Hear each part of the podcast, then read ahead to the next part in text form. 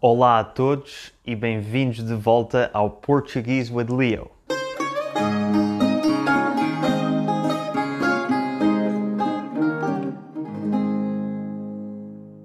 Há umas semanas atrás fiz um episódio sobre o Carnaval e desde então estivemos no período da Quaresma, que são os 47 dias entre a terça-feira de Carnaval e o domingo de Páscoa. Pois bem, a Quaresma acabou no domingo passado, dia 4, que foi dia de Páscoa, e por isso vou falar precisamente sobre essa tradição, a Páscoa.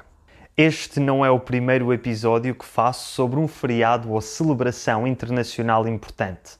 Já falei neste podcast sobre o Natal, o Carnaval, o Halloween, o Dia das Mentiras e muitos mais virão à medida que o ano avança.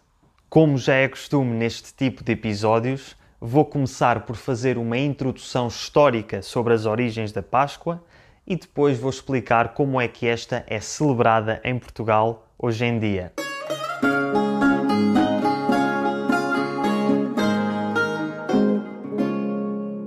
Então, a história da Páscoa. A Páscoa, segundo o cristianismo, é a celebração da ressurreição de Jesus Cristo, ocorrida três dias após a sua crucificação, segundo o Novo Testamento da Bíblia, e é a celebração mais importante para os cristãos. Acredita-se que a palavra Páscoa venha do latim Pasca, que por sua vez vem do hebraico Pesach que é a celebração judaica que acontece na mesma altura da Páscoa, sendo até conhecida como Páscoa Judaica, e que celebra a libertação dos hebreus da escravidão no Egito. Jesus Cristo era judeu e, como tal, estava em Jerusalém com os seus apóstolos a celebrar o Pessah. Depois da ceia de Pessah, conhecida internacionalmente como a Última Ceia, Jesus Cristo foi traído por Judas, foi preso e crucificado numa sexta-feira, conhecida hoje em dia como Sexta-feira Santa. Segundo os Evangelhos, Jesus Cristo ressuscitou no terceiro dia e, portanto, se contarmos essa sexta-feira como sendo o primeiro dia, o segundo dia foi o sábado e o terceiro dia foi o domingo o domingo de Páscoa. E a Páscoa não é celebrada num domingo qualquer. A Páscoa é celebrada no primeiro domingo depois da primeira lua cheia, a seguir ao equinócio de primavera, que é dia 21 de março. É um pouco complicado e isto foi decidido em 325 depois de Cristo, no Concílio de Niceia, pelo imperador romano Constantino, que foi o primeiro imperador romano a converter-se ao cristianismo. Com o passar dos séculos, o cristianismo foi se espalhando pela Europa e com esta Páscoa, e como acontece sempre com estas celebrações importantes, a Páscoa foi sendo influenciada pelos costumes pagãos dos locais por onde se ia espalhando. De facto, o nome inglês para a Páscoa, Easter, bem como o nome alemão, Ostern, ambos vêm da palavra extra, que era o nome da antiga deusa da fertilidade e da primavera anglo-saxónica. Um dos costumes que foi adotado mais tarde pelos cristãos é talvez o símbolo mais famoso da Páscoa, o ovo de Páscoa. O ovo tinha sido sempre um símbolo pagão de fertilidade e, alguns no século XIII, os cristãos começaram a pintar ovos de vermelho. A gema no interior do ovo simbolizava o renascimento de Jesus e a cor vermelha no exterior representava o sangue derramado por Jesus durante a sua crucificação. Outra tradição que apareceu com o passar do tempo foi a do coelho da Páscoa. Embora os coelhos não ponham ovos, por alturas do século XVI começou na Europa a tradição de os pais dizerem aos filhos que se estes se portassem bem, o coelho da Páscoa viria deixar ovos coloridos. Finalmente, no século XIX, surgiu a parte mais deliciosa da tradição da Páscoa, como a conhecemos hoje em dia, o chocolate. A produção de ovos de chocolate durante a Páscoa começou na França e na Alemanha e rapidamente se espalhou por toda a Europa, quando começou a ser possível a produção industrial de chocolate em grandes quantidades.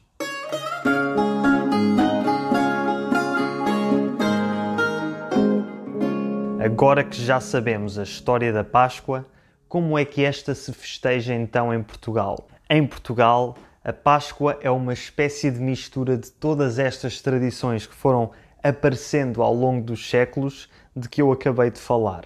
Por um lado, está bem presente o lado religioso. A semana antes do domingo de Páscoa, conhecida como Semana Santa, é uma semana em que há muitas missas e procissões em que se celebra todo o percurso de Jesus Cristo, desde a chegada a Jerusalém até à sua crucificação na Sexta-feira Santa e depois a sua ressurreição no domingo de Páscoa. No domingo de Páscoa, normalmente há refeições em família e, à boa moda portuguesa, há muita comida. Para começar, há muita carne.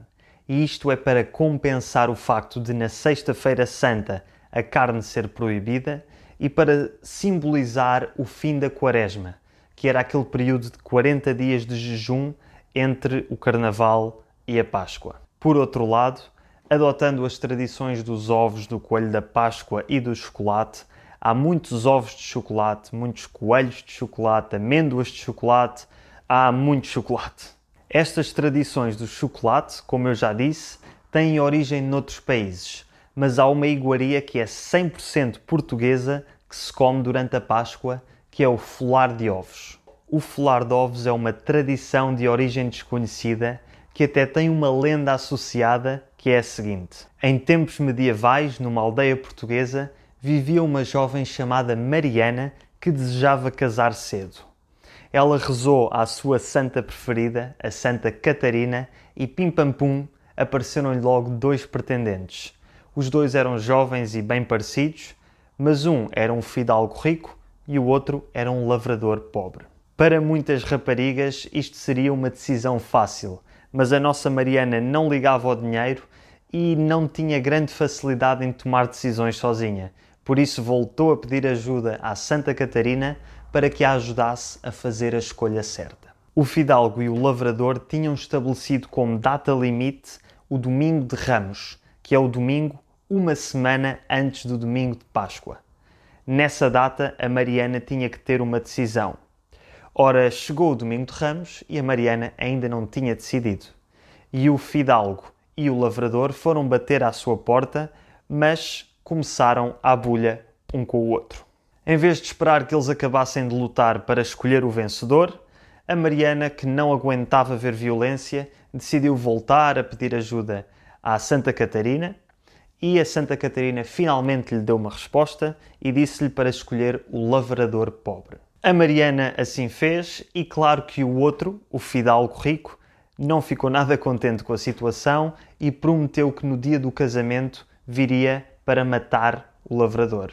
Mais uma vez, a Mariana fez a única coisa que sabia fazer e rezou à Santa Catarina para a safar daquela situação. A lenda diz que a santa piscou o olho à Mariana, mas não aconteceu nada. Entretanto, passou uma semana, chegou o dia de Páscoa e a Mariana viu que em cima da mesa da sua sala estava um bolo grande com ovos inteiros lá dentro. Achou estranho, correu para a casa do seu futuro marido, o lavrador, e este contou-lhe que também lhe tinha aparecido o mesmo bolo. Foram ter com o fidalgo, que aparentemente também tinha recebido um bolo igual. A Mariana ficou convencida que este bolo tinha sido obra da Santa Catarina, que tinha oferecido um bolo a cada um dos três para que eles ficassem todos amiguinhos e não andassem mais à bulha. Ou seja, qual é a moral da história?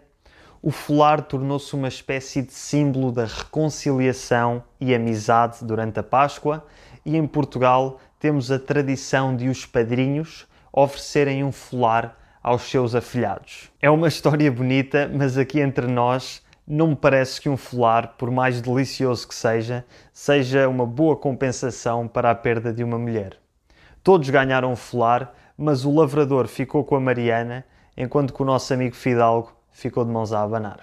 E a nível mais pessoal, eu não me lembro de alguma vez ter recebido um folar dos meus padrinhos. Por isso, Zé e Marina, se estiverem a ver este vídeo, já sabem o que é que eu quero este ano. Quero um belo de um folar. E com esta lenda acaba este episódio sobre a Páscoa em Portugal. Espero que tenham gostado, espero que comam muito chocolate e muitas coisas boas este ano e vemo-nos para a semana.